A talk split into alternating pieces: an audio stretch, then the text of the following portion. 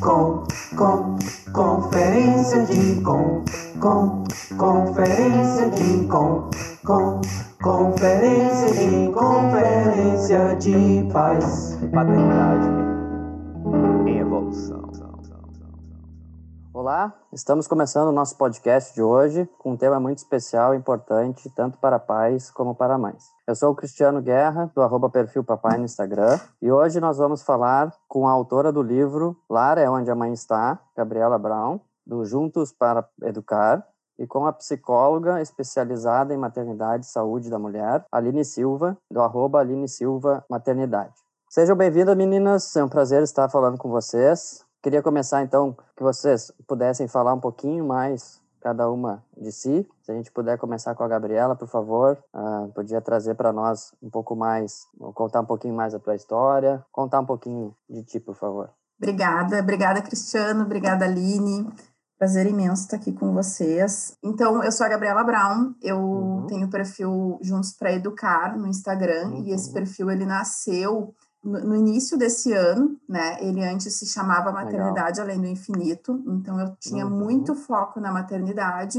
E aí, ao longo da minha caminhada, eu trabalho com parentalidade já faz quatro anos, né? Que eu, que eu tenho foco uhum. exclusivo nisso, estudo isso há sete anos, que eu brinco que é a idade do meu filho, que foi quando eu uhum. comecei a me dedicar de verdade para isso mas transformei isso em profissão há quatro anos. E Legal. eu trabalho com uma consultoria em comunicação não violenta, em educação não violenta, né? Então eu uhum. apoio mães e pais e professores, porque eu trabalho com conflitos em sala de aula também, uhum. nessa caminhada aí de como a gente pode lidar de um jeito mais leve, mais é, respeitoso com os conflitos é, entre pais e filhos. A minha formação inicial não tem nada a ver com isso, eu sou formada em História e dei aula um tempo, depois me distanciei da educação, fui para a parte do, do, da administração de pessoas, e aí me perdi nisso, e quando meu filho nasceu, o mundo virou de ponta cabeça e eu acabei voltando. E aí fui para a ah, parte da psicologia, fui estudar psicologia, uhum fui fazer pós em psicologia, depois agora já estou na neurociência, fazendo pós em neuro. Então, assim, eu, eu brinco que eu sou uma curiosa pelo claro. desenvolvimento humano. Que legal. É, e acho que isso sou eu, assim, resumidamente, Cristiano. Que legal. A gente, quando nasce um filho, né, acaba despertando coisas novas, a gente às vezes dá uma, uma virada de mesa completa, né? Muito, muito. E, Gabriela, conta um pouco do teu livro, por favor. Em março desse ano, então, eu lancei o meu primeiro livro. Primeiro, segundo, eu brinco, porque uhum. o primeiro, primeiro, ele nasceu quando eu estava na oitava série. É, foi um livro que eu escrevi uh, quando eu uhum. tinha, nem sei que, que, que, idade eu tinha na oitava série, mas uhum. eu brinco que aquele foi o primeiro, que foi onde eu descobri a paixão pela escrita. Desde 2018 eu comecei a escrever, então, em março desse ano eu publiquei, que se chama Lar, Onde Minha Mãe Está, Desfudendo a uhum. Maternidade. E quando eu publiquei o livro, Cristiano e Aline, uhum. uh, foi muito doido porque eu recebia a primeiro, assim, o primeiro dia que eu lancei na, no, no Instagram o nome uhum. do livro, a, a, publicação do livro, eu recebi um comentário uhum. de um uhum. homem que ainda não é pai. Ele me mandou um direct Sim. no Instagram falando assim: Cara, então você está dizendo que pai não constrói lar. E aquilo veio assim, como se eu uhum. tivesse tomado um soco no estômago, né? Sim porque todo o meu trabalho, eu já era Juntos para Educar, eu já fazia esse trabalho de junto, Sim. né, tentando unir pais e mães nesse processo de educação, e, e aí eu falei para ele, olha, hoje, se eu fosse publicar esse livro hoje, eu publicaria com o seguinte nome, Lar é onde o meu coração está. Uhum. Mas toda a minha trajetória começou na maternidade, com foco muito forte na maternidade, e esse livro, quando eu comecei a escrever, ele começou com esse foco. Então eu quis honrar. E uhum. o livro fala um bocadito sobre isso, então, sobre como é que a gente pode fazer para transformar a maternidade num processo mais leve. Conta um claro. pouco da minha caminhada nisso, assim, eu acho que uhum. tem muito a ver com o podcast de hoje, que é essa questão da romantização da maternidade. E fala muito sobre, para a gente poder ter uma maternidade mais leve, a gente precisa estar é, de mãos dadas com os pais dos nossos filhos. Com certeza. Que legal. Então, uh, um bocadito disso, assim. Ele tá, ele tá, tá assim, eu brinco que ele tá chegando nos lares ainda, tá, tá se espraiando. E eu estou muito feliz com, com, a oportunidade de ter podido jogar para o mundo assim um pouco mais do que eu penso sobre educar. Que legal. Aline, agora conta um pouco para nós da, da, tua história também, para a gente te conhecer. Olá, eu sou a Aline, Aline Silva, né? Eu sou psicóloga, me formei há sete anos. E eu acho que é importante fazer essa minha trajetória profissional, porque como claro. você bem disse, Cristiano, a maternidade dá uma virada na nossa vida, né? E aqui não Exatamente. foi diferente. Então, já que eu estou falando que a maternidade mudou muita coisa, vale contextualizar. Eu sou mãe do Francisco, o Cisco, uhum. ele tem um ano e nove meses. Estamos uhum. aí em um período louco, chegando perto dos dois anos, o menino está num saldo de desenvolvimento da fala. Essa semana eu praticamente não dormi, então já peço Nossa. desculpas aqui de antemão, que a minha cabeça está num, tá num ritmo diferente nesses últimos dias. Nos últimos dez anos, porque desde o período dos estágios na faculdade de psicologia, eu fui para a área da assistência social. E aí eu acho que vale dizer também, já que é um podcast, vocês não estão vendo minha carinha, eu sou uma mulher negra, psicóloga, uhum. e que fui me formando desde a graduação como uma psicóloga social que trabalhou os últimos 10 anos com a população em vulnerabilidade social. Quando a gente fala da população que acessa a política de assistência social no nosso país, a gente sabe de uhum. quem nós estamos falando financeiramente e de que cores de pessoas nós estamos falando. E uhum. aí, como nós bem sabemos também, a chefia das famílias está com as mulheres. E isso na assistência foi ficando muito marcado, muito claro e uhum. na verdade muito escuro, né? Sim. e aí essas mulheres todas que eu fui encontrando ao longo desses 10 anos de, de atuação na política de assistência foram me despertando esse desejo de estudar as questões da uhum. psicologia mais focadas na mulher e mais focadas na maternidade, porque eu trabalhei principalmente em serviços de convivência e fortalecimento de vínculos com criança e adolescente, então eu atendia muitas mães, e que eram muitas mães em situação de risco social, com algumas violações de direito acontecendo ali, e eu tentando entender como que isso tudo funcionava para uma mulher que tinha seus filhos ali e que tentava de alguma forma romper com alguns ciclos de violência tão instituídos naquela família e nas maternidades daquela família e com todo esse entorno né, social. E aí eu fui me especializando cada vez mais nisso. Então, eu fiz uma especialização em psicologia e maternidade, e aí nessa minha especialização é, era interessante porque a maioria das pessoas que estavam ali queriam atuar com a psicologia clínica, o atendimento individualizado. E eu vinha muito desse lugar do chão da assistência. Então, eu fiz meu, meu trabalho de conclusão de curso pensando a maternidade em cárcere, que era uma uhum. coisa que eu também via ali, né? As mulheres claro. que tinham uma, uma realidade muito forte com o crime, enfim, o cárcere.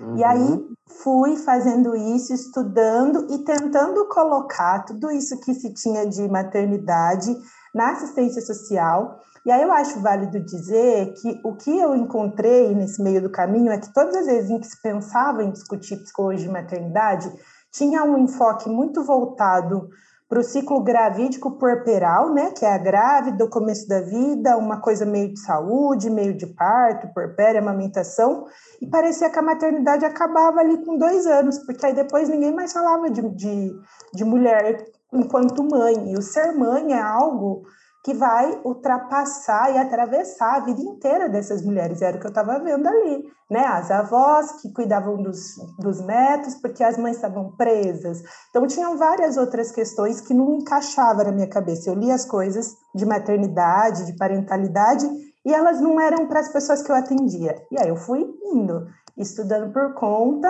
e com essas duas Aline psicólogas aí que conversavam dentro de mim. Em 2000 2017, eu passei numa especialização, programa de aprimoramento aqui da Unicamp, eu estou em Campinas, interior de São Paulo, para uma especialização em psicologia e saúde da mulher no Hospital da Mulher da Unicamp. Aí eu fui para o SUS, que é uma outra política pública é um hospital referência estadual e que vinha pessoas não só de todo o estado, mas pela especificidade da Unicamp e às vezes até de outros lugares do país. Foi uma experiência muito rica, assim, na política uhum. pública. E que aí eu pude ver a maternidade por esse olhar da saúde. E aí, com tudo isso, né, tendo essa vivência da política pública, da saúde, da assistência, eu me casei em 2018 e engravidei em 2019. Meu filho nasceu em outubro de 2019. Aí tive um puerpério, um baby blues bem maluco, mas a gente fala disso mais para frente.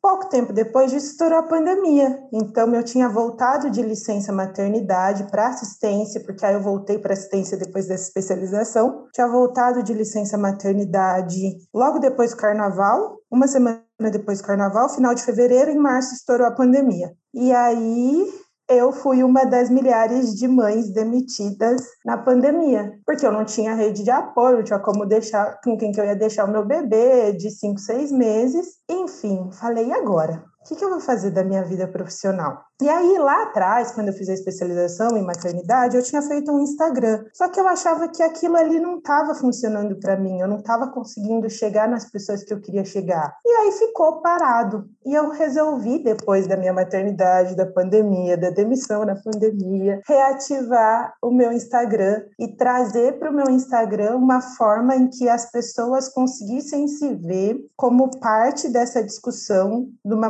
maternidade eu senti a falta, eu enquanto mulher preta e mãe e profissional, eu senti a falta de espaços que tivessem outras pessoas negras. Em fotos de posts sobre maternidade, parentalidade, que eu olhasse e visse a minha família ali. E não tinha isso porque a maioria das pessoas que estão falando sobre isso são brancas. E a maternidade preta, ela é vista muitas vezes em um lugar bastante estereotipado. Quem são as mães pretas, né, socialmente? As mães pretas são as Rochelles, né, do Todo Mundo Deu Crise, elas são raivosas, elas são estressadas, elas têm dupla jornada de trabalho, então elas não têm tempo para discutir e repensar sua maternidade. Parece que não era uma conversa para pessoas pretas. E aí eu fui fazendo isso, construir a identidade visual da minha página página.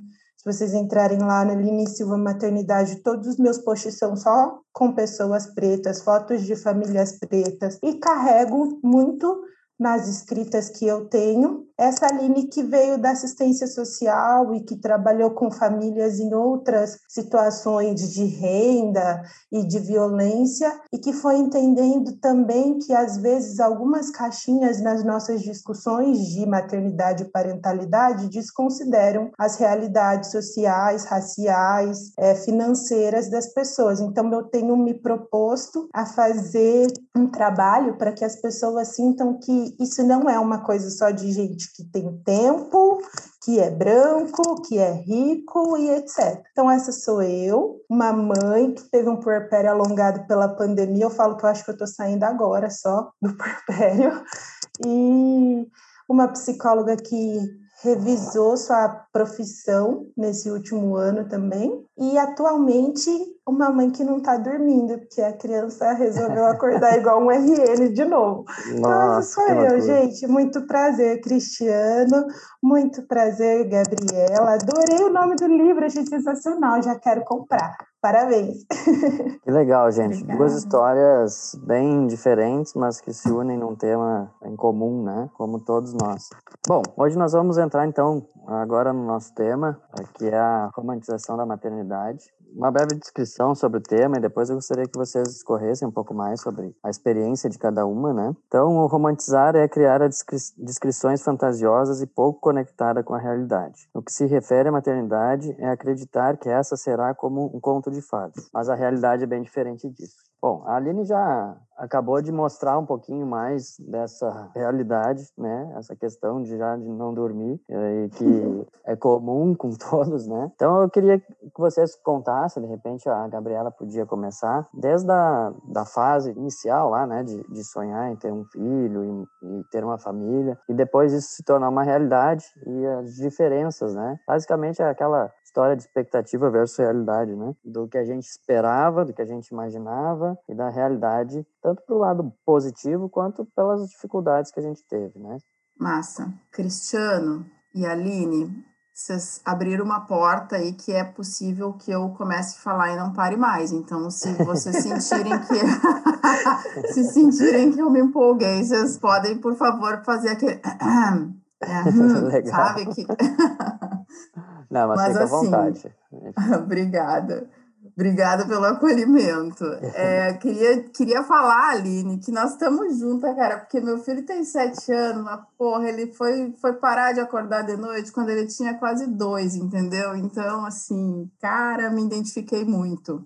Socorro, é, eu tô esperando socorro. notícias animadoras do futuro, hein, Gabriela? Vai com Não, calma. existem, não existem. Ó, tudo melhora, tudo melhora. Tem para te dizer isso que tudo melhora, porque a gente também vai pegando mais tarimba no, no, processo. Bom, então deixa eu contar um bocadito sobre essa, essa história de romantização da maternidade, né? Eu sou a filha mais velha de três filhos dos meus pais, né? Eu tenho mais dois irmãos. A minha irmã é seis anos mais nova e o meu irmão é, seis, é oito anos mais é, novo do que eu. E aí acontece uhum. que eu sempre me envolvi muito com os cuidados dos meus irmãos. Os meus pais trabalhavam tipo bicho, né? Eu falo assim, trabalhavam muito, muito, muito. Eu era a rede de apoio da minha mãe e do meu pai, digamos assim, nos cuidados com os meus irmãos. E eu não sei se foi disso que nasceu esse meu desejo imenso de ser mãe, ou, enfim, da onde que veio, mas eu sempre, nas minhas brincadeiras de pequena, assim, eu me lembro que quando eu brincava, eu dizia, eu sou a mãe, eu quero ser a mamãe, eu era sempre aquela que era a mamãe, é, né, eu gostava de trocar uma fralda, eu gostava de fazer essas coisas de, de cuidados uh, maternos. E cresci com isso e sempre tive esse desejo, e quando eu comecei a namorar lá na minha adolescência, eu, eu dizia assim para os meus namorados, eu quero ter cinco filhos, né? Nossa. Então já chegava, essa era a primeira que eu largava, assim, quero ter cinco filhos. E talvez tenha sido por isso. Talvez tenha sido por isso que eu tenha tido tão poucos namorados, assim, porque a maioria largava fora. E aí, com 20, 20 e pouquinhos, 27, eu acho, com 27 eu comecei a tentar engravidar. No meu segundo casamento eu comecei a tentar engravidar. Fiquei um ano tentando e não consegui. Não consegui engravidar. Aí a gente foi para aquela coisa de médico, investiga daqui, investiga dali. Fiquei um tempão fazendo todos os exames impossíveis, imagináveis e inimagináveis. E a médica diagnosticou que eu e meu marido não poderíamos ter filho pelo processo natural, normal, que teria que ser via fertilização. Aí, sabe, quando você joga em cima de uma expectativa grande, um balde de gelo, assim, me senti claro. muito frustrada e fui para casa frustrada e pensei, talvez não seja para mim isso, né? Não, então, eu recém tinha começado a trabalhar no, numa empresa pública, digo, ah, eu vou cuidar da minha carreira, vou, né, vou dar conta disso. E a médica me disse, tá bem, é, mas pensa nisso, se você quiser ter filhos, o ideal é que você faça a fertilização antes dos 35, por conta, né, do, da idade dos ovos, ah. aquela coisa toda biológica que a gente sabe. E aí, quando eu fiz 33 anos de idade, me bateu aquele pá. Cara, é agora, você tem que, né, você tem que começar a pensar nisso e tal, conversando com meu marido e tal, a gente decidiu fazer a fertilização. Então, quando eu tinha de 33 para 30, é, 33, eu comecei a fazer o, o neto, procurei uma clínica e tal, procuramos claro. uma clínica e começamos todo o processo que é bastante. Eu costumo dizer que ele exige um envolvimento, não é nem o, o, custo é alto, sim, o custo é alto, mas não é nem disso que eu falo, é o custo emocional, ele é bastante pesado. E aí fiz uma fertilização, engravidei, perdi. E eu tava assim, Nossa. quando eu boto uma coisa na cabeça, eu vou. Era uma atrás da outra. A médica dizia, claro. vai querer, né? Eu, quem, eu digo, não, agora, mês que vem, já dá para fazer mês que vem. Ela disse, não, a gente precisa esperar um ciclo. Depois, não, eu digo, não, no próximo ciclo eu já quero ir de novo. Eu tava assim, sim. bem louca. Fiz empréstimo no banco para poder pagar, então eu já estava, né, parcelei em 200 mil vezes, botei na cabeça que eu ia ter um filho, eu queria ter o um filho. E aí fiz a segunda, não engravidei, fiz a terceira, não engravidei, e na terceira eu já estava, assim, num estado emocional muito, Nossa. muito frustrado. Eu falei para a médica, cara, me fala, né, eu, eu preciso saber, assim, porque eu não sei se eu quero continuar, né, me fala se realmente eu tenho chance de engravidar, porque eu tô muito cansada e tal. E ela me disse assim, você tem férias para tirar? Eu digo, sim, tem. Então você viaja, quem sabe vai fazer uma viagem, vai descansar a cabeça, e aí na volta a gente tem um óvulo congelado, um único óvulo congelado de uma das outras fertilizações que eu tinha feito e que tinha sobrado. Sim. E a gente pode tentar colocar esse. O que, que você acha? Eu digo, tá. E aí eu e meu marido tiramos férias, ficamos duas semanas de férias, voltamos uhum. e eu fiz a fertilização desse único óvulo congelado. E eu brinco que o universo entendeu que tinha que ser aquele. Rafael já estava congelado quando, né, quando eu coloquei. E aí veio o Rafa. Então, quando eu engravidei, eu pensava assim: Ah, eu quero ter um filho. Primeiro eu pensava o seguinte: eu quero, o filho é meu, o pai é só um acessório. O filho é meu. Quem vai educar esta criança sou eu. O pai não tem necessidade. O pai só serve para fecundar. Uhum. Porque a criança, quem vai educar, quem vai dizer como é que vai ser, tal, tudo tinha essa, né, eu vou dar conta, assim, porque talvez por conta da, de ver a minha mãe muito envolvida no processo de maternar, de educar, e o meu claro. pai sendo aquele cara que sustentava.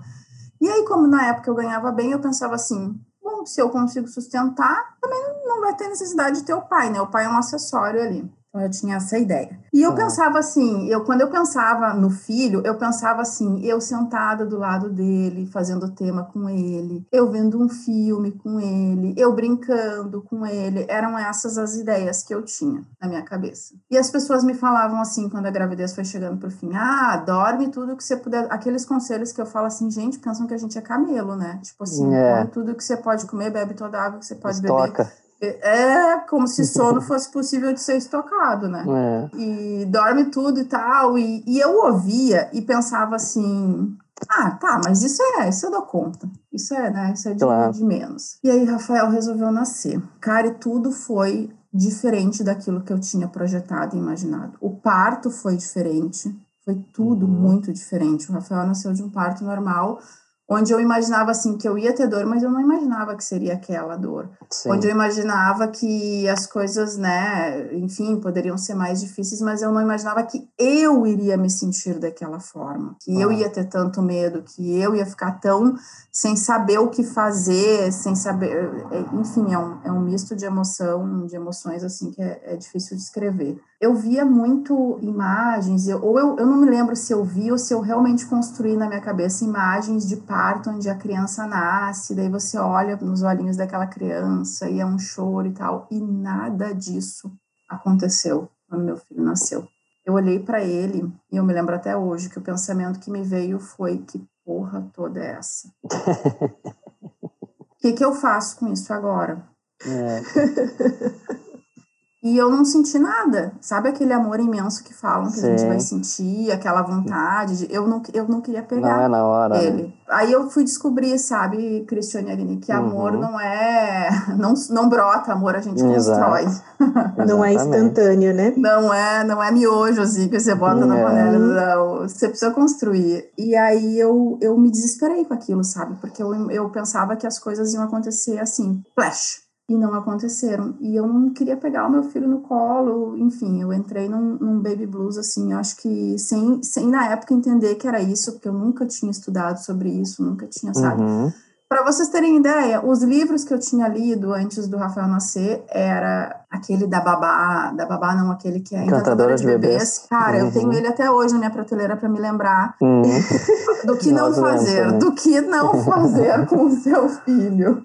É. É, e, e, com a mãe do, do, do, do, filho. Enfim, a minha história de romantização ela já começa aí nesse início, né? Da gente ter uma projeção. E aí talvez as pessoas pensem assim, cara, mas tem hoje, em tempos de tecnologia, tem tanta informação, você não procura. E aí que eu quero chegar. A gente não procura porque a gente precisa, naquele momento da nossa maternidade, que a gente está gestando, se conectar com o que é bom Uhum. Porque se a gente começa a mergulhar naquilo ali, primeiro que eu penso assim, talvez a Aline possa né, contribuir com isso comigo, assim, uh, me ajudar a pensar um pouco sobre isso. Primeiro eu penso assim, por mais que a pessoa te diga assim, dorme tudo agora, depois não sei o quê, depois vocês vão querer saber do bebê, cara, tudo isso entra como uma informação que não faz muito sentido porque você não tá vivendo aquilo. É como se eu dissesse assim, uhum. a gente está vivendo uma pandemia agora, né? Nós estamos no ano de 2021 e a gente está, enfim, no meio, no fim, não sei dizer, de uma pandemia. E eu conheci muitas pessoas que encararam no início o, a pandemia do Covid como se fosse algo a mais, sabe? Continuaram tocando as suas vidas do mesmo jeito até que alguém na sua família ficou doente e morreu. Aí parece que bateu aquilo para ela. E é. eu digo que a maternidade é mais ou menos assim: a gente vê as outras pessoas sendo mãe, a gente ouve as outras pessoas falando sobre maternidade, mas enquanto aquilo não bater em você, não, não tocar em você, não consegue ter a dimensão real do que, que aquilo significa. Sim. Você não consegue ter uma dimensão real quando uma mãe te fala assim: eu não consigo olhar para o meu filho, eu não consigo amar o meu filho. Você pensa assim: que?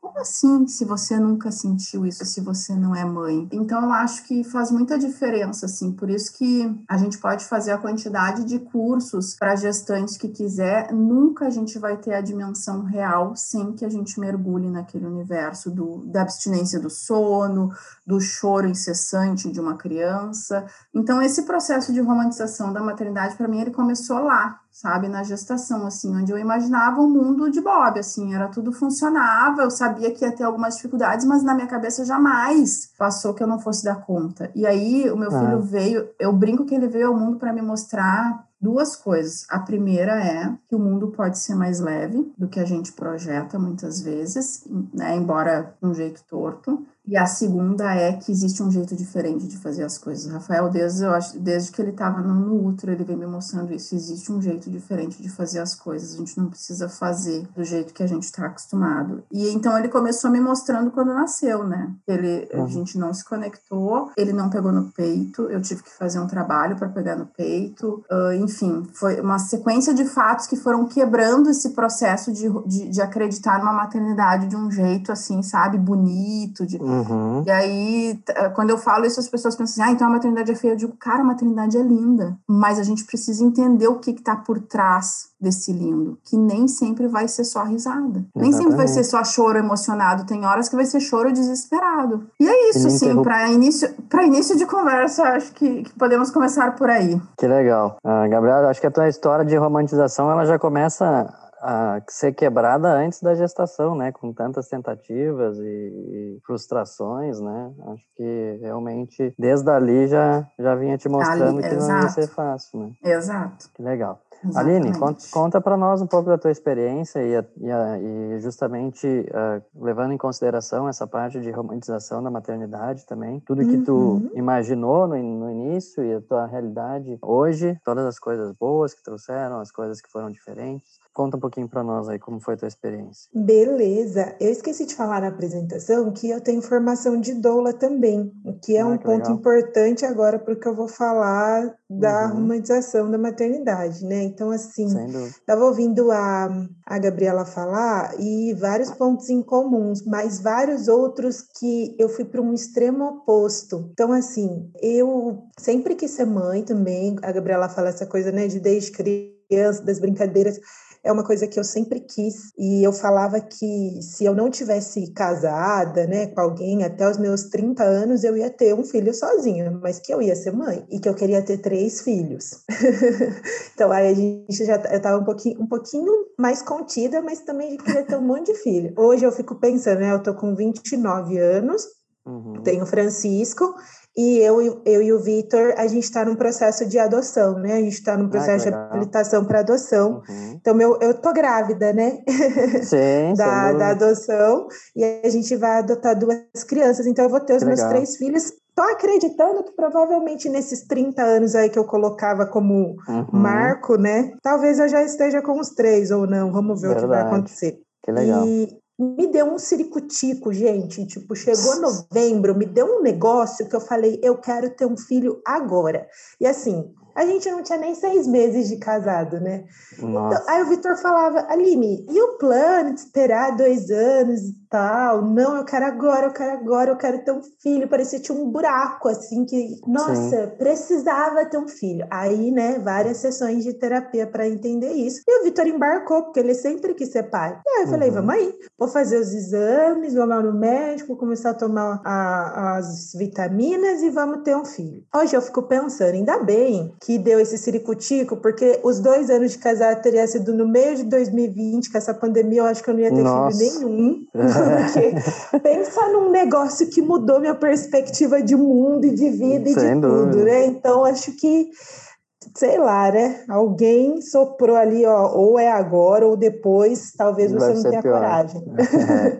Aí eu, quando eu olho para trás, eu falo, cara, eu engravidei muito rápido. Só que eu tinha muita informação técnica, contrário do que a Gabriela falou, eu tinha muita informação técnica na minha cabeça, muita da é. especialização em psicologia e maternidade. Eu tinha trabalhado um ano antes no Hospital da Mulher da Unicamp, então eu tinha um monte de informação técnica e todas aquelas coisas da gestação que você tem 0,0001% de chance de dar errado, quando uhum. você está num hospital especializado, é 80% de chance de dar errado. Então, na hora que eu resolvi que eu queria engravidar, eu tinha todos os dados de. Eu, eu passei um ano, um ano antes né, de engravidar, uhum. atendendo aborto espontâneo todos os dias no hospital, Nossa. atendendo mulheres com gestações em situação de má formação fetal, atendendo óbito neonatal, todas as coisas que todo mundo tem medo e não fala, eu passei uhum. um ano vendo aquilo.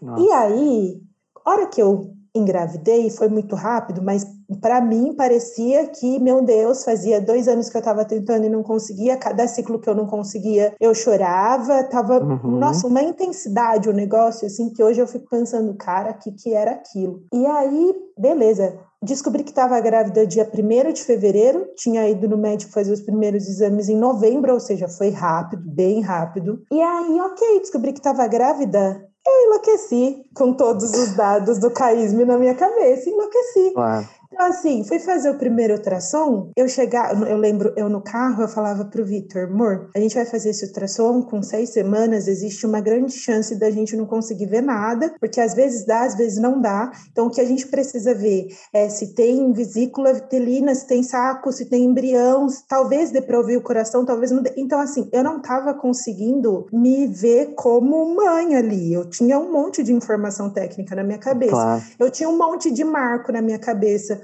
de com quantas semanas as coisas iam acontecer, que eu precisava conseguir me manter grávida até pelo menos 26 semanas, que aí se tivesse um parto prematuro, eu conseguiria ter um bom prognóstico. Então assim, eu demorei muito para virar a chave uhum. e conseguir curtir a minha gestação. E eu tinha um monte de plano na minha cabeça e, a, e sabia, achava que sabia de um monte de coisa. Então eu, eu era doula, eu queria um parto humanizado, eu queria um parto domiciliar, e aí eu fui uhum. desclassificada para um parto domiciliar com 20 e poucas semanas. Então já começou Sim. aí a quebrar o mundinho, né?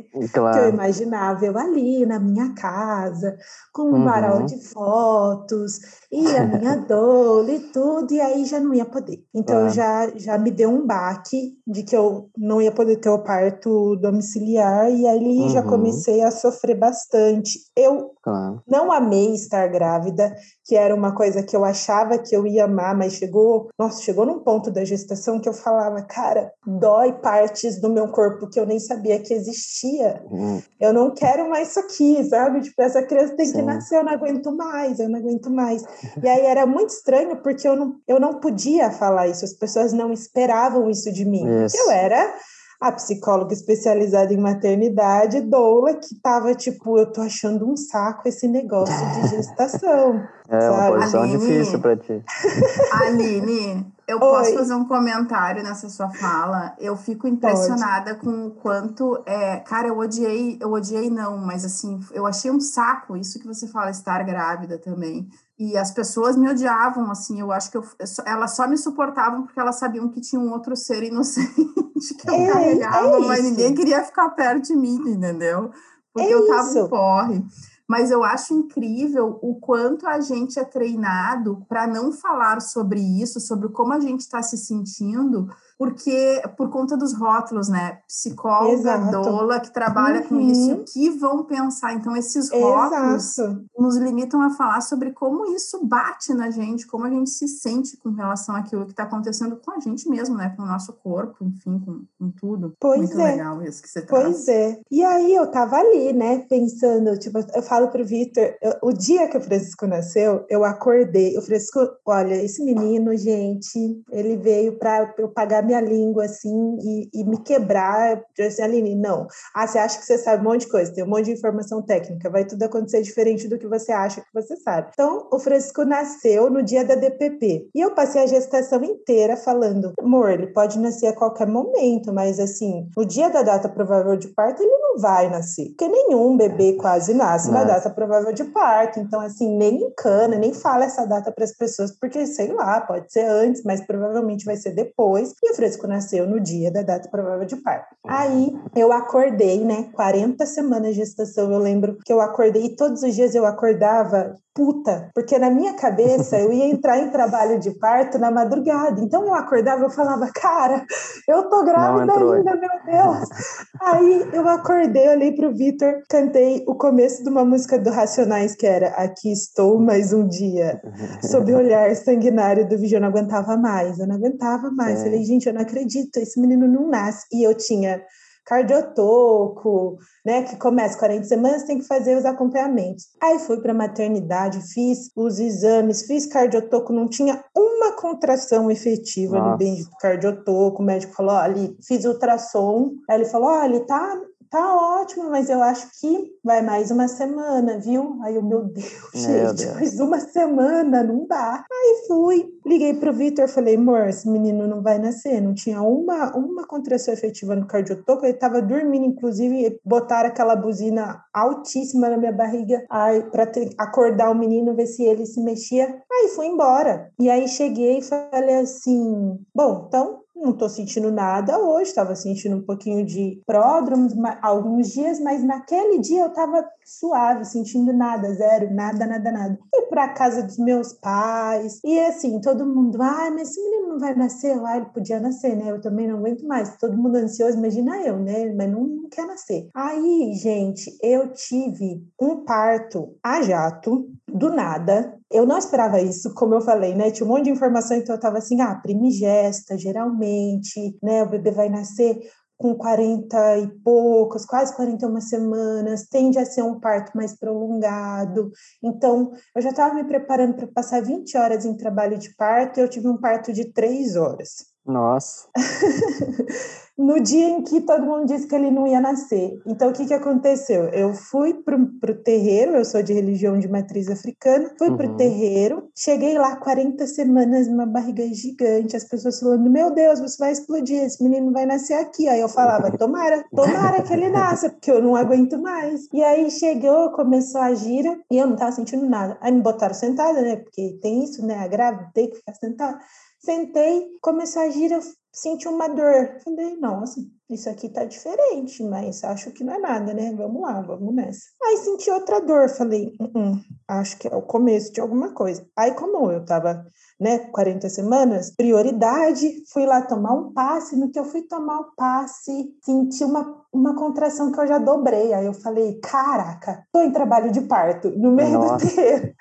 Aí a entidade falou: olha, esse menino vai nascer, ele tá vindo rápido. Aí eu falei: chama, chama o Vitor, que eu preciso ir embora. Aí foram chamar o Vitor. Eu fui para casa, porque lembra que eu tinha sido desclassificada do par domiciliar, né, gente? Sofri um luto, fiz o plano B lá, dou ah. em casa EO comigo até ter né, um parto, a hora que eu tivesse em parto ativo, eu ia para o hospital com, um, com o médico que a gente tinha contratado. Eu cheguei em casa às nove, aí eu já fui o caminho gemendo, já tava, falei, nossa, eu acho que eu já tô chegando na Partolândia. E aí, né, tinha lá é. aquele monte de informação técnica na minha cabeça, e eu tentando controlar as coisas. E aí, quando eu cheguei, o Vitor já avisou a enfermeira, que eu tava tendo muita contração, intervalo curto, ela falou, estranho, porque começou agora, né? Né? Acho que ela pensou, acho que esse cara não tá sabendo uhum. contar esse negócio mas eu vou aí avaliar. Ela chegou, avaliou. Eu falei que eu não queria saber quanto de, de dilatação eu estava no trabalho de parto, porque eu sabia que eu já tinha muita informação na cabeça, que aquilo podia Sim. me atrapalhar. E aí eu falei: a única coisa que eu quero saber é a hora que eu tenho que ir para o hospital. Vocês me falam, ah, agora é a hora de ir, e aí a gente vai. Sim. E aí, depois de uma hora, eu não tinha nem rompido bolsa ainda. Depois de uma hora, minha bolsa rompeu, fui fazer um segundo toque, e aí a enfermeira falou: a gente tem que ir para o hospital agora e corre risco dele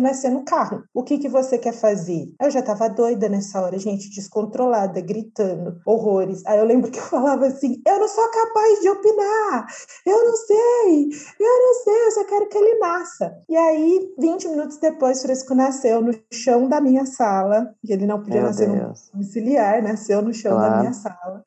E Eu fiquei em estado de choque. Eu não conseguia pegar ele no colo também, Gabriela, porque eu Sim. pensava, esse menino nasceu aqui, ele não podia nascer aqui, tá tudo errado o que tá acontecendo, o que, vai acontecer é, agora. É. E aí, ok, deu tudo certo, a enfermeira fez os primeiros cuidados, e eu cheguei no hospital com o bebê no colo. E aí, quando eu cheguei no hospital com o bebê no colo, eu tive um parto muito rápido, eu tive uma descarga de adrenalina tão forte que eu passei mais de 24 horas acordada depois, eu não conseguia dormir, porque eu tava num, num pico de adrenalina muito, muito, muito alto. E quando a gente chegou no hospital, a gente foi muito julgado. Por, ah, eu ia falar isso. Lá. E por ter tido parto em casa, né? Isso é uma coisa uhum. que acontece. Uhum. Sim, e aí, né, gente? Tipo, você é aí... é tratado tipo criminosa, assim, né? Não, irresponsável, inconsequente, uhum. né? E eu e, e nós somos um, um casal negro, a gente chegou lá com doula, com enfermeira, o meu médico estava lá me esperando, assim, porque era para eu ir para o hospital, ele estava lá me esperando, só que não deu tempo. E aí tudo isso teve um impacto bem, bem, bem forte no meu porpério, assim, porque eu, eu passei os três dias ali no hospital meio que me justificando do que tinha acontecido, porque as pessoas me fizeram me sentir culpada por ter tido um parto a jato e em casa, e eu não podia ter tido um parto em casa, e aí eu fico pensando, né, o quanto existiu um tanto do, do racismo institucional ali também, que eu lembro uhum. que a moça do cartório do hospital, por exemplo, ela chegou e falou assim, ah, então vocês que são o casal que o, o menino nasceu em casa, né? Aí a gente gente falou, é, você viu que loucura, tal, não sei o quê. Aí ela, pelo menos registrar a criança vocês vão, né? Nossa. É tipo, ali assim, umas 30 Sim. horas de parida, né? Aí eu Hoje eu olho e falo, meu Deus, cara, como assim? Que absurdo. E aí eu fui me E sentindo... é num momento que você tá muito fragilizada, né? Que, Exato. Que vem isso, assim, porque hoje, quando a gente pensa sobre isso, a gente certamente, pelo menos me passa pela cabeça, né, Aline? Para mim, certamente eu, eu, teria uma resposta diferente daqui. Com certeza. Mas você tá deixa num eu... momento de fragilidade. Deixa eu hum. aproveitar essa deixa que tu deu, Gabriela, e perguntar: ambas você, vocês duas tiveram. Bom, nada de romântico nessa, nessa história toda, né? nesse início todo de maternidade, né? Mas acho que vocês tiveram uma experiência muito forte e eu queria aproveitar ambas as histórias e questionar se vocês uh, pudessem dar alguma dica depois de ter tido essa experiência para mulheres que estejam talvez na mesma situação de gravidez ou início de, de relacionamento com os filhos, né? Como vocês sugeririam para elas tornar esse momento mais leve? Porque ambos, acho que vocês ambos uh, tiveram situações que não foram fáceis, né? E passaram uhum. depois por momentos mais difíceis. Como que vocês poderiam sugerir para elas algo que se tornasse mais leve, né? Eu acho que eu diria que, assim, né? É quando eu falo que tem um ponto da Gabriela que eu estava no oposto, eu tinha esse tanto de informação. E esse tanto de informação, eu vejo que ele não me ajudou em uhum. alguns momentos.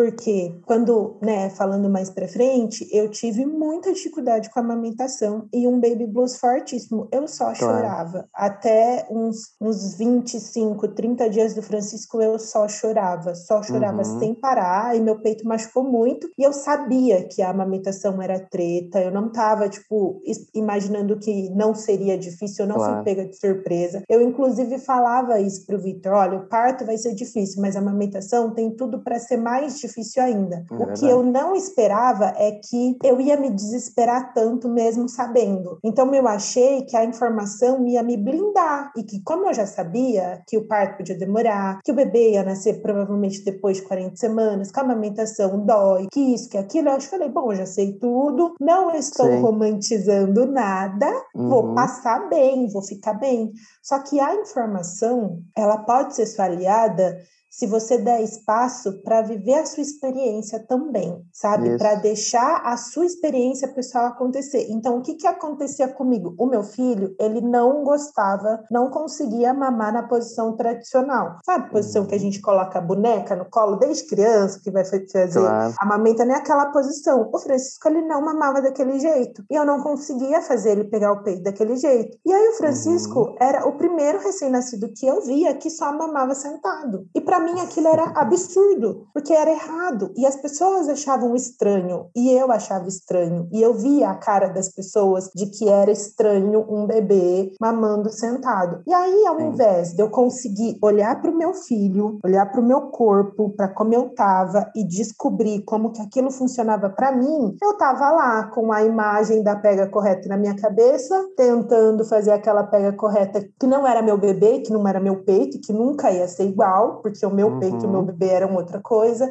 Então, eu estava ali com a explicação toda do baby blues e que depois de 15 dias o baby blues ia passar e eu já estava com 25 dias e seguia chorando e não conseguia entender por quê, porque na tabela do baby blues aquilo já teria que estar tá melhor. Então, assim, a informação me afastou da, da minha conexão real, de eu poder olhar uhum. individualmente uhum. para aquilo e descobrir o que está acontecendo aqui, eu e ele, o que está rolando aqui, eu e ele. Então, a informação ela ajuda, mas se ela vira um check checklist para você, ela te atrapalha, que foi o que aconteceu comigo. Então, claro. isso que eu digo, se informe, mas uhum. na hora que o bebê chegar, descubra o que funciona para você, claro. né? Como que vai funcionar para você? Aquilo é seu. Acho que essa Legal. é a minha maior dica, porque se eu, se eu lembrasse disso, olha, teria sido 200% mais leve.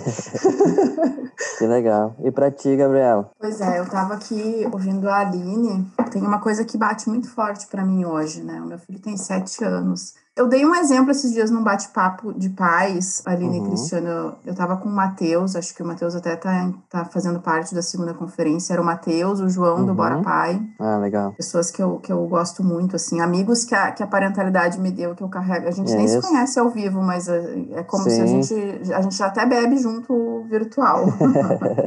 legal. É, e eu falei, e eu fiz um comentário que era o seguinte: eu li um livro um tempo atrás que se chama O Milagre da Manhã, não sei se vocês conhecem. Eu li ele em Sim, 2018. Uhum. E aí o livro, assim, tem uma referência de ter mudado a vida de milhões de pessoas, né? E que as pessoas passaram a adotar aquela técnica, aquela prática ali de acordar todo dia, 5, 6 da manhã e fazer um ritual e tal. Uhum. E eu fiz todo o processo, fiz durante 30 e poucos dias e tal. E, e eu brinquei com os meninos quando a gente estava batendo esse papo, porque eu digo, cara, eu me tornei insuportável. Eu quase enlouqueci a minha família. Eu me tornei uma pessoa muito pior. E uhum. eu acho que aqui, fazendo um gancho na fala da Aline, eu acho que é aqui que a gente tem que se dar conta que a informação ela é importante. Eu costumo dizer assim, a gente não é, nasce sabendo ser pai e ser mãe, a gente precisa aprender. E um dos uhum. requisitos, um dos passos da, da aprendizagem é a gente buscar informação sobre isso. E quando eu falo em buscar informação, é buscar informação uh, sobre como funciona o desenvolvimento uh, de, cerebral de uma criança. A gente não precisa se tornar um uhum. neurocientista, mas a gente precisa entender que uma criança de um ano tem habilidade para X, uma criança claro. de dois anos tem habilidade para Y. Entender que uma criança de um ano e nove meses, que tem o, o filho da, da Aline, né, vai ter crises de, de, de, invasão emocional mais intensas, enfim, né, ter essa, essa noção, eu digo, não é, não é estudar, mas é ter uma noção. Mas também a gente tem que entender que o nosso filho não é um robô uhum. e muito menos a gente é um robô para você inserir aquela informação ali, drrr, sabe, tipo Matrix, não sei se vocês já viram Matrix, aí você uhum. joga a uhum. informação para dentro, a pessoa sai fazendo. Cara, não é assim que a gente tem uma coisinha conosco aqui que muda tudo, que é a nossa emoção e que é a nossa trajetória.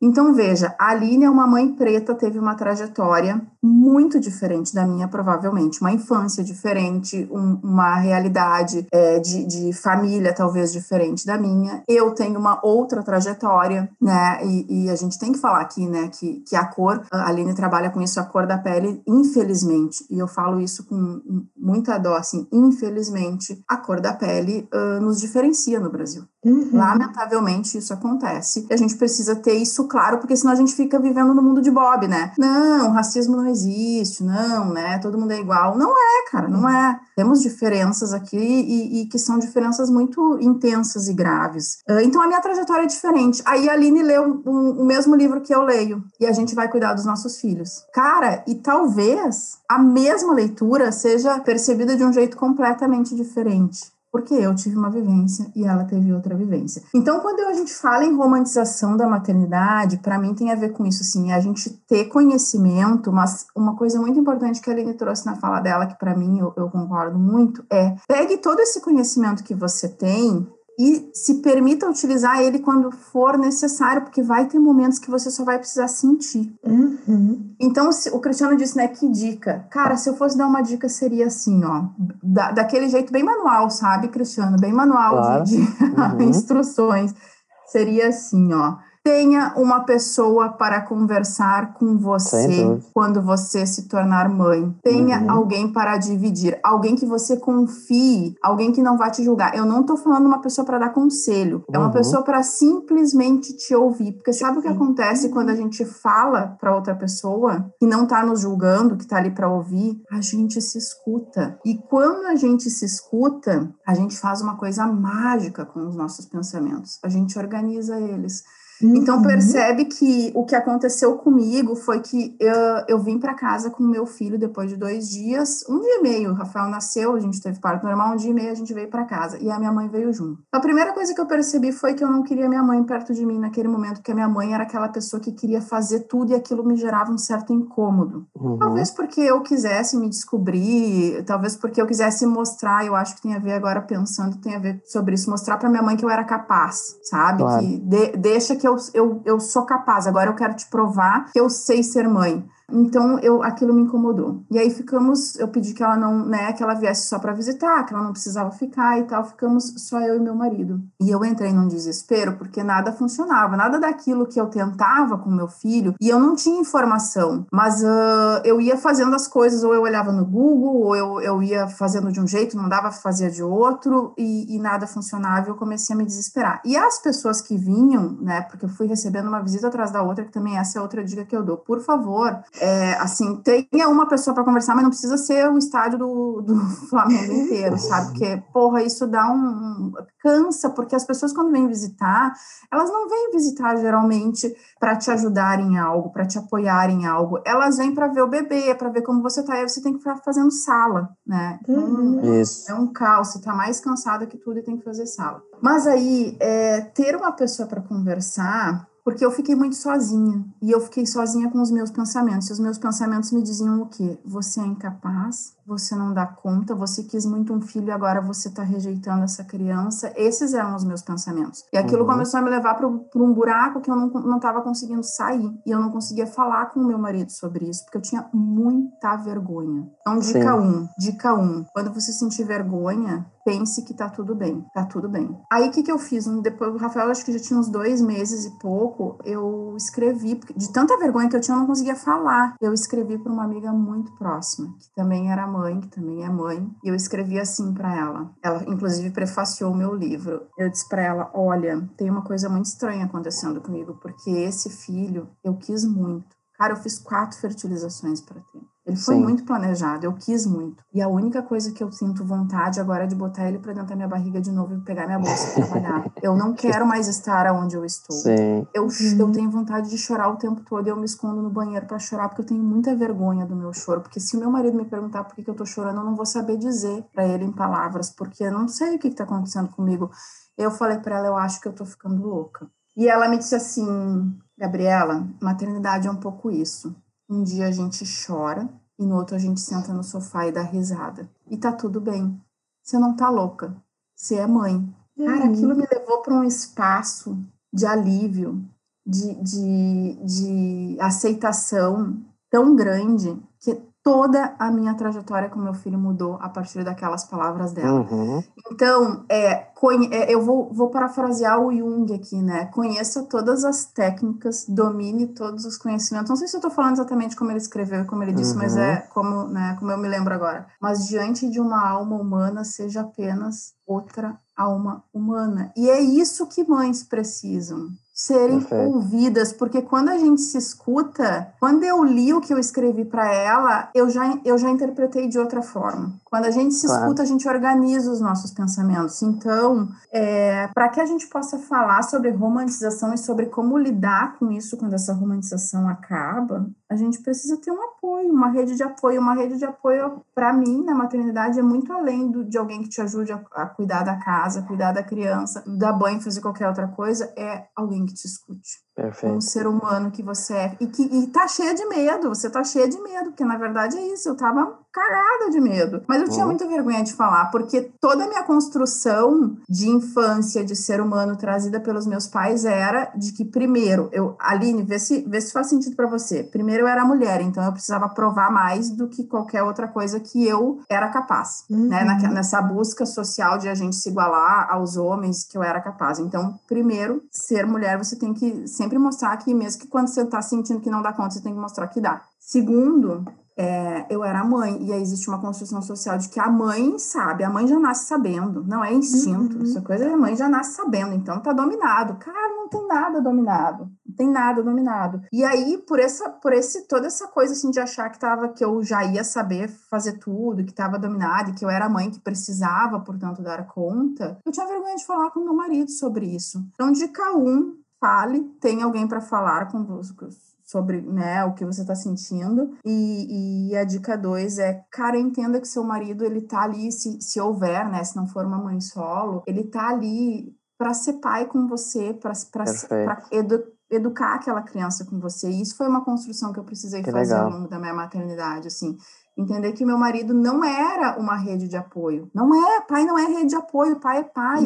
Uhum. Exatamente. Pai não é para ajudar, pai é para ser pai e cuidar. Exatamente. Eu acho que existe um, uma coisa importante, né, também de dica que a gente precisa reconhecer e assim, a partir disso, conseguir quebrar que a gente chega na maternidade em um lugar de onipotência e prepotência. Exato. Antes de ser mãe, a gente acha que vai dar conta de tudo e que mãe dá conta de tudo. E quando a gente escuta, às vezes, é, as dicas das pessoas, né? Essas dicas até meio, meio tortas, né? A do durma, não sei o quê, porque as pessoas, uhum. elas não falam a verdade, a verdade, né? Elas falam, ai, olha, você nunca mais vai dormir. Só que, ao mesmo tempo, essas pessoas, quando o seu bebê fez seis meses, elas falam, agora ele já dorme a noite inteira, né? Aí você fica, ué, é. mas não ia nunca mais dormir, agora não já até os 18 anos, né? Entendeu? Então, assim, é, é um negócio de que tem um terrorismo e o terrorismo não é um, um, um, quebrar as romantizações da maternidade. Parece que as pessoas têm um prazer em assustar grávida, mas quando uhum. você deixa de ser grávida, as pessoas não falam do, elas pessoas não falam que elas também não dormiram até o filho ter cinco anos, que elas também, que, a, que o filho delas também jogava comida no chão e aquilo era um gatilho gigantesco para elas, que elas ah. também tiveram dificuldade com grito ou que o filho delas, quando estava chegando perto dos dois anos, mesmo sem nunca ter apanhado, começou a bater e você fala: Acho que eu tô criando um psicopata. Ninguém conta uhum. essas coisas, né? Então, a gente se coloca num lugar de onipotência antes de ser mãe, de que vai dar conta de tudo, e de prepotência, porque o que, que a gente aprende socialmente? Se o filho daquela mulher não dorme a noite inteira com seis meses, é ela que tá fazendo alguma coisa errada. Como eu vou ser uma ótima mãe, o meu vai dormir. Aí ele não dorme, é porque né? os filhos porque não é, é sobre os... você.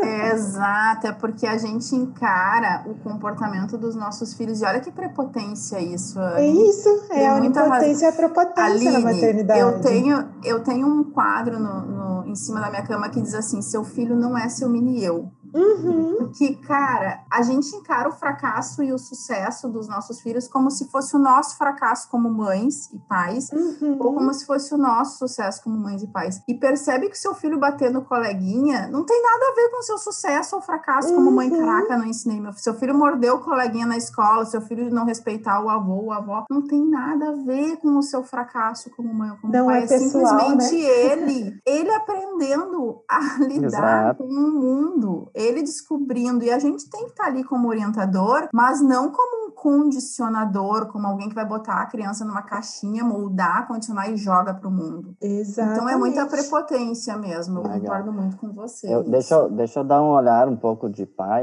apesar de não ser o, o tema, mas eu posso uh, compartilhar um pouco da, nossa, da minha experiência aqui, uh, como um pai realmente participativo, que me envolvi desde o início, e não só, nunca foi um objetivo de ajudar a mãe, sim, viver a experiência, a oportunidade de, de estar com meus filhos. Então, eu realmente vivo essa experiência desde o início, né? Mas uh, o meu olhar para tudo que vocês falaram em termos de ajudar também e tudo que uh, a gente conversou aqui, que me, me deixa bem seguro uh, em relação a isso, porque eu vivi também da minha esposa. Eu acho que as mães elas se cobram muito, né? Desde o início, acho que desde antes, né? Como vocês me citaram, se cobraram por um, pra, um parto sonhado, uma, uma, uma amamentação perfeita, né? Uma, um convívio com os filhos ideal, um sono é, específico. E isso é tudo uma construção que acho que a própria sociedade acaba impondo, né? E as mães se impondo em si mesmo, né? De, de ter esse olhar de, de ser uma mãe perfeita, idealizar situações. E quando a realidade acaba batendo, muitos problemas acabam surgindo para em termos psicológicos para todos, né, envolvidos. Então, eu com o olhar de pai, eu acho que assim, a participação do pai, como vocês citaram, é muito importante, né, de estar junto, até para uhum. diminuir um pouco essa essa cobrança em vocês, né? Gente, Sim. eu queria, a gente está chegando aqui para o final, até o, em questão de horário, queria pedir para vocês, tanto para a Aline quanto para a Gabriela, darem um recado de vocês sobre Instagram agora, vocês podem se sentir livres aí, de dar alguma dica, de sugerir algum trabalho de vocês. Fiquem à vontade, a palavra é de vocês agora. Bom, é, acho que isso que você trouxe agora, como a gente está aqui, né, na segunda conferência online de paz, o Vitor foi esse. O Vitor era meu farol, sabe? No, no meio da loucura ali do porpério. Então, na hora que eu começava, eu falo, né? Começava a subir na casinha de balão do up, ele fala, volta aqui, ó, volta. Sim. Ele iluminava algum ponto que eu não estava conseguindo enxergar. E isso uhum. por quê? Porque ele me conhecia muito bem e ele ele via que aquela Aline era, era uma Aline que ele não conhecia e que era muito diferente do que a gente estava esperando, o que eu estava esperando, o que ele estava esperando. Então ele me resgatava, sabe, no meio de toda ah. aquela neblina. E eu acho que é isso, assim, se tiver que dar um recado, como que quem são os pais, quando a gente está falando da romantização da maternidade, vocês têm que ser o farol, porque a gente está na escuridão muitas vezes. Exatamente. E se não tiver alguém que vai iluminar um pontinho, olha, uhum. é difícil, é difícil. Eu acho que é um lugar de muita impotência para vocês, uhum. porque é, é, é, o começo é muito nosso, né? Nosso corpo é nosso uhum. peito e acabou de sair de dentro da gente, mas assim, se não for os pais com quem tem pai, né, do lado, claro. e aí quem não tem, tem essas outras pessoas, essa outra rede de apoio. Se não tem alguém externo, aquela relação do binômio mãe-bebê, para trazer um pontinho de lucidez, é muito difícil. Então, não se sintam num papel pequeno, é muito, muito grande de tudo que vocês têm para fazer e como vocês podem auxiliar nesse começo da vida dessa família, né? Não é só o começo claro. da vida desse bebê. E é isso, bom, eu sou a Aline. Me sigam lá no Instagram, meu Aline é com Y, então é A-L-Y-N-E, Aline Silva uhum. Maternidade. É, adorei, muito obrigada pela, pelo convite, pela oportunidade. Adorei conhecer vocês, achei muito massa a iniciativa e acho que tem que ter cada vez mais espaços como esses. Adorei conhecer você também, Gabriela. E por mim a gente ficava aqui, ó, por mais horas conversando, né? Mas fica para uma legal. próxima. Parecia que é, parecia que ó, por mim também a gente tava tão fluindo tão bem o papo que eu nem vi a hora passar. Aline, é. obrigado, obrigado pela tua participação. A gente aprendeu bastante contigo, foi muito enriquecedor. E Gabriela, agora se tu puder dar a tua tuas palavras finais aí, te, te despedir também, uh, indicar teu, onde, onde que as pessoas podem te encontrar e, e mais informações sobre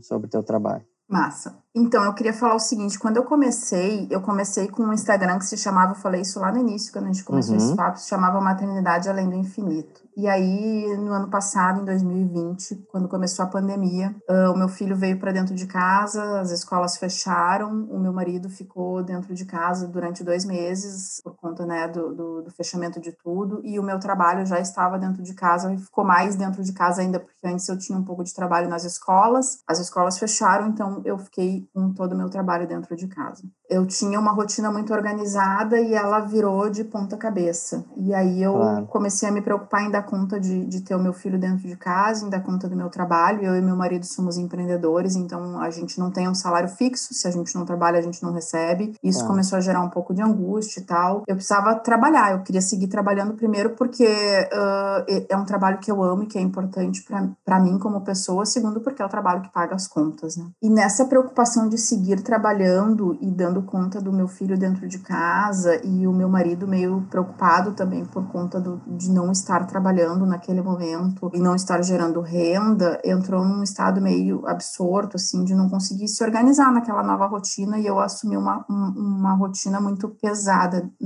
claro. no lar aqui dentro de casa. E surtei. No meio de 2020 eu surtei. Tive um surto, é, literalmente, assim, uh, de, de, de, eu falo que é um surto mental, no, no sentido de ter um cansaço. Eu, eu arrisco dizer que eu ultrapassei o meu limite. Não foi que eu cheguei ao limite, eu ultrapassei o limite que o meu corpo e a minha mente eram capazes de suportar. E comecei a refletir muito sobre isso, assim, sobre qual é o papel do pai nessa relação família. Aonde a gente está colocando, aonde nós, mães, mulheres, estamos colocando o pai e onde este pai está se colocando. E me dei conta que nós, mães e mulheres, colocamos o pai nesse papel de coadjuvante, de ajudador, de, de rede de apoio. E, de novo, volto a enfatizar sobre isso, porque a gente está, como a Aline disse, na segunda conferência de pais. E quando eu me dei conta disso, cara, que pai não é rede de apoio, que pai não é coadjuvante, quando eu falo em leveza, em desfuder a maternidade, tem a ver exatamente com isso. Em a gente entender qual é o nosso papel e qual é o papel do outro, do pai, qual é o papel do filho, a gente ter clareza sobre isso. E aí eu bati um papo com meu marido, eu disse para ele: não dá mais para ser desse jeito. Tá estranho, tá ficando ruim e a gente precisa é, realinhar as coisas. E foi aí que nasceu o Juntos para Educar, porque eu me dei uhum. conta de uma coisa, que é preciso muito mais do que uma mãe para educar um ser humano, para criar um filho, é preciso uma aldeia inteira. Existe um ditado indígena que fala disso, né? A gente precisa de uma aldeia inteira para educar uma criança.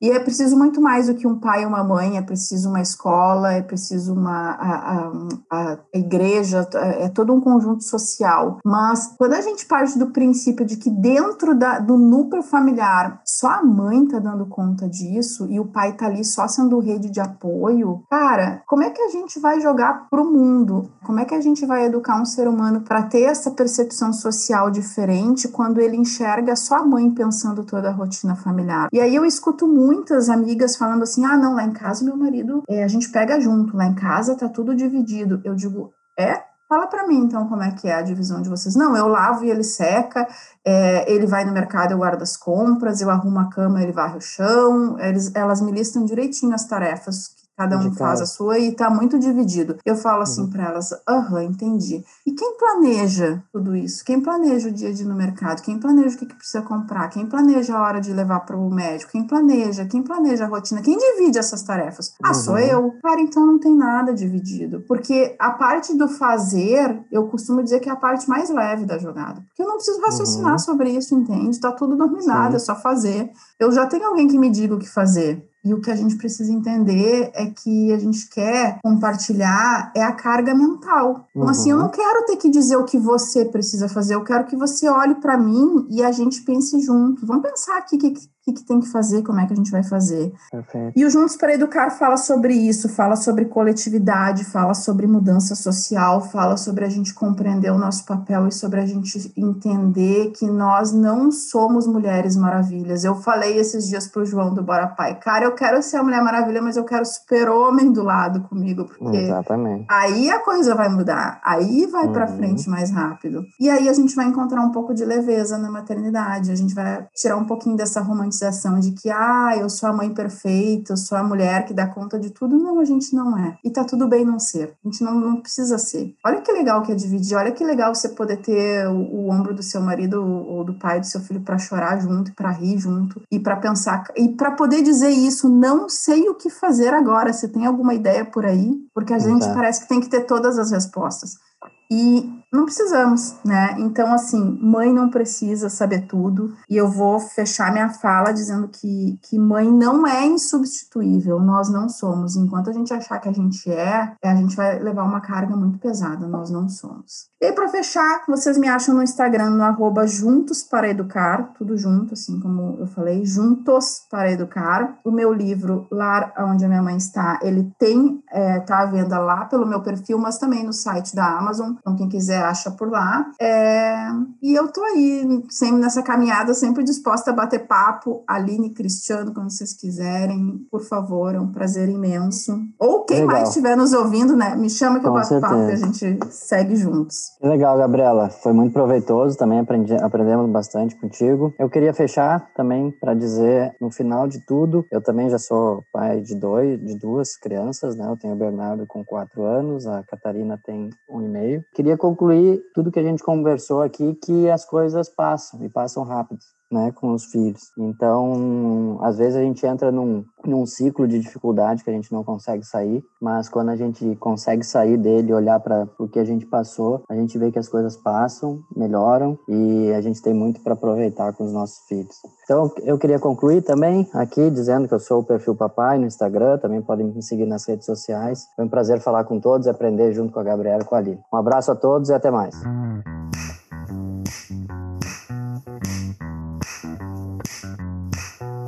Com, com, conferência de com, com, conferência de com, com, conferência de conferência de paz. Paternidade.